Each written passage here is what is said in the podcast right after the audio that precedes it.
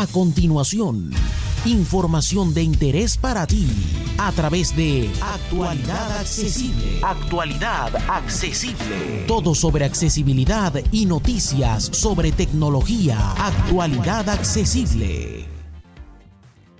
Hola, hola, hola. Soy J. Almagro, Pepe para los amigos. Y esto es Actualidad Accesible News, tu revista semanal de tecnología y accesibilidad elaborada por actualidadaccesible.com. Y vamos con lo que nos ha traído esta semana hasta hoy, día 16 de abril de 2021, en la que ha habido varias presentaciones de terminales muy importantes. Comenzamos con la marca TCL, que para quien no la conozca es uno de los principales fabricantes de pantallas del mundo y además tiene sus propios smartphones. En este caso ha presentado tres nuevos terminales.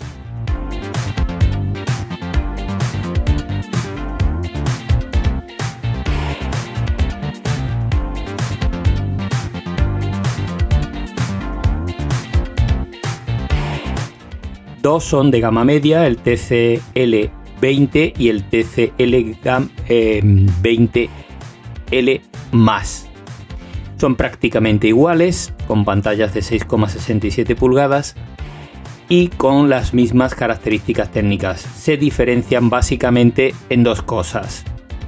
Por una parte, la resolución de la cámara principal del TCL 20L tiene más resolución, llega hasta 64 megapíxeles y el resto de cámaras son idénticas, cuentan con cuatro cámaras traseras en ambos casos. Cuentan con sensor de huellas lateral, agujero en pantalla para la cámara frontal y la otra diferencia la encontramos sobre todo en la memoria RAM. En el primero es de 4 GB, en el segundo de 6 y el almacenamiento interno, que en el más básico es 128 GB y en el TCL 20L más es de 256 GB. Sus precios 229 y 269 euros respectivamente.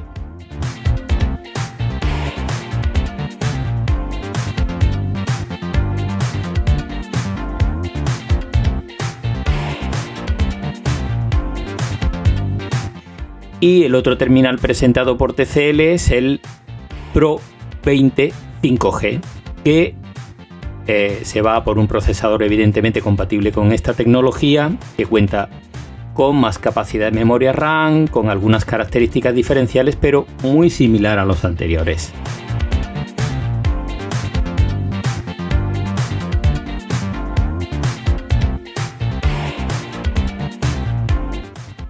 Eso sí, su pantalla es AMOLED de 6,67 pulgadas y eh, cuenta también con, como decía, con alguna otra em, diferenciación que lo llevan a tener un precio de 549 euros.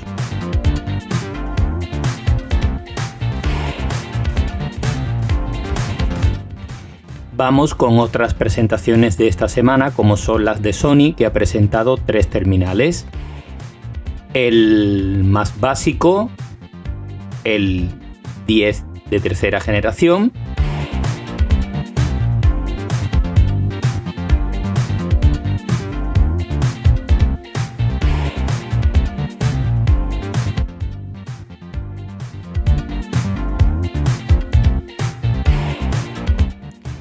Eh, este terminal, el 10.3, el Xperia 10.3, cuenta con pantalla de 6 pulgadas, que no va perforada porque mantiene los marcos típicos de Sony, con lo cual es un terminal muy alargado y estrecho. Cuenta con triple cámara trasera y 5G, entre otras muchas tecnologías actuales. Es un terminal que se posiciona en una gama media alta, con un tamaño bastante compacto para lo que se lleva.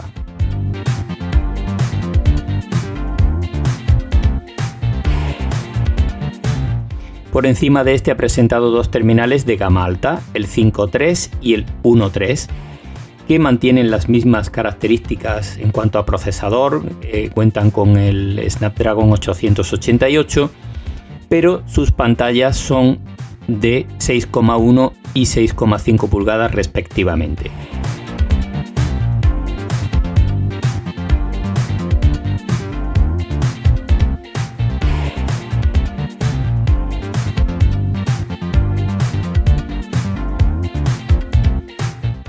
De momento no tenemos sus precios, así que habrá que esperar un poquito para conocerlos. Vamos con otro terminal nuevo presentado, en este caso de la marca Vivo, de la gama Y20S, en este caso con la letra G.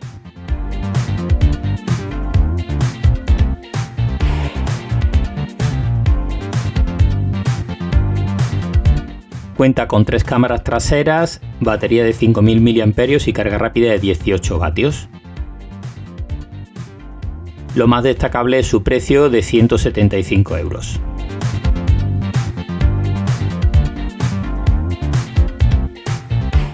Y vámonos con las novedades de software para esta semana.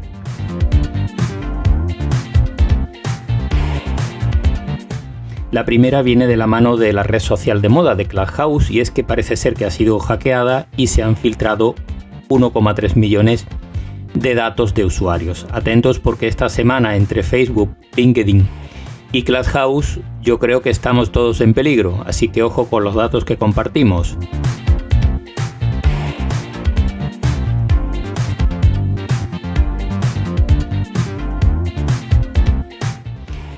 Otro tema interesante y también preocupante es que la aplicación APK Pure, que utiliza muchos usuarios de Android para instalar aplicaciones que no están en la tienda de Google Play, parece ser que tiene adware malicioso que puede dar mucha lata. Así que ojo con lo que instaláis desde fuera de las tiendas oficiales, porque es en las propias tiendas y a veces hay problemas.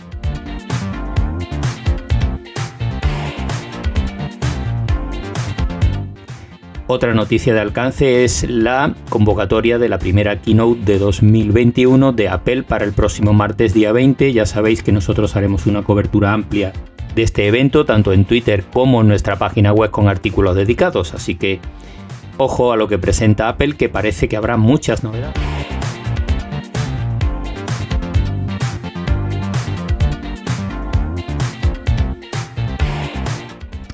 Otro troyano para Android, en este caso Brata. Este se distribuye desde la propia tienda de aplicaciones de Android y se disfraza de aplicación para escanear las aplicaciones que tenemos en el terminal. Ojo porque en un momento dado pide permiso para utilizar funciones de accesibilidad y si se lo damos le estamos permitiendo que se instale y tome control de nuestro terminal.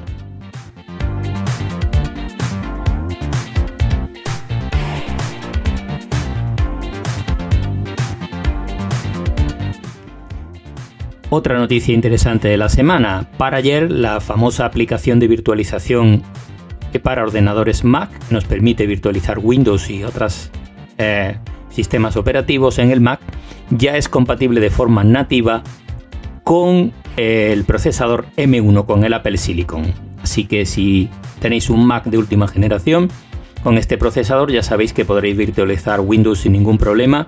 Eso sí, la versión para ARM que todavía está en beta desde Windows.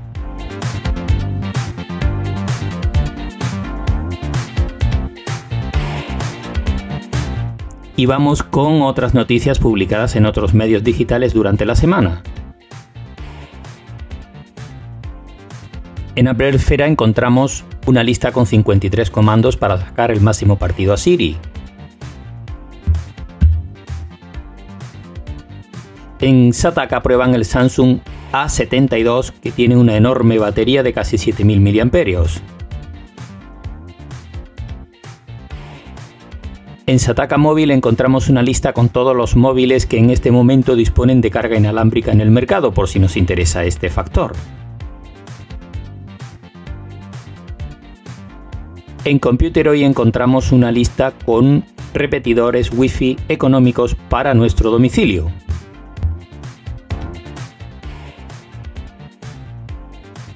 En Apple Esfera nos proponen montar un gimnasio en casa de forma muy tecnológica. En Sataka prueban el Poco F3. También analizan qué altavoz hecho de Amazon comprar en este momento. En Computer hoy nos muestran cómo limpiar sin hacer daño la pantalla de nuestro móvil. En hipertextual nos muestran cómo clonar nuestro disco duro sin perder información. En Sataka encontramos también una guía para comprar la mejor bombilla inteligente para nuestro sistema domótico.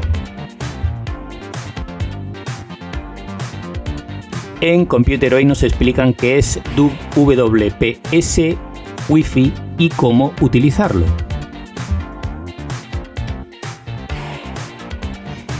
En Android 4Al nos muestran cómo descargar fotos desde Instagram en Windows, en iOS y en Android.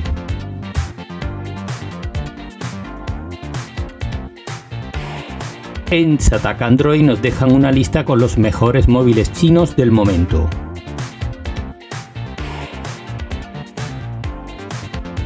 Y también nos muestran todo lo que podemos hacer con Google One de forma gratuita, aunque no paguemos el almacenamiento adicional.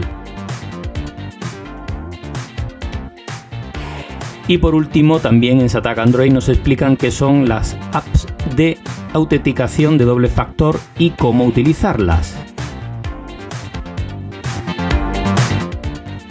Y nada más por esta semana, que yo creo que ha sido como bastante completa. Así que ya sabéis, para más información visitáis nuestra web www.actualidadaccesible.com y ahí podréis encontrar montones de artículos o también en nuestro canal de YouTube y en las distintas plataformas de podcast bajo el nombre Actualidad Accesible. Así que nada, un abrazo a todas y a todos y hasta la semana que viene.